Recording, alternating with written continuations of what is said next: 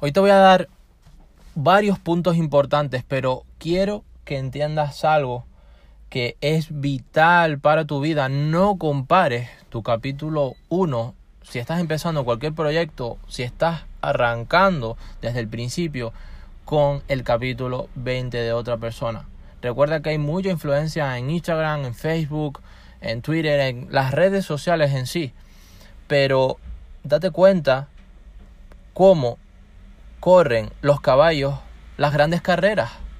Van mirando hacia adelante e incluso les ponen eh, esos parches de cuero de color negro para que no miren hacia los lados. No puedes mirar a tus oponentes, no puedes mirar, tienes que centrarte y tienes que enfocarte. Y sobre todo, tres puntos importantes. La visión es ese estado futuro de las cosas, hacia dónde vas. Pero antes de la visión, tienes que marcarte metas. ¿Qué vas a hacer a medio y a corto plazo?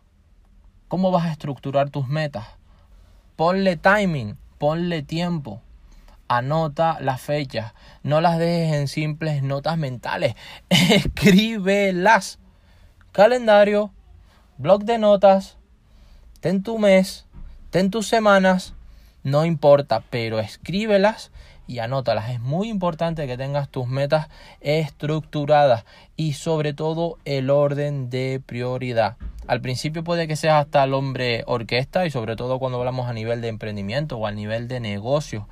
Vas a tener que hacer muchas cosas a la vez en el caso de que no tengas equipo, porque si no la primera opción sería que lideres tu equipo, que tengas dotes de mando y que sepas dar las órdenes, sobre todo de manera clara, de manera no solamente cualificable, sino cuantificable.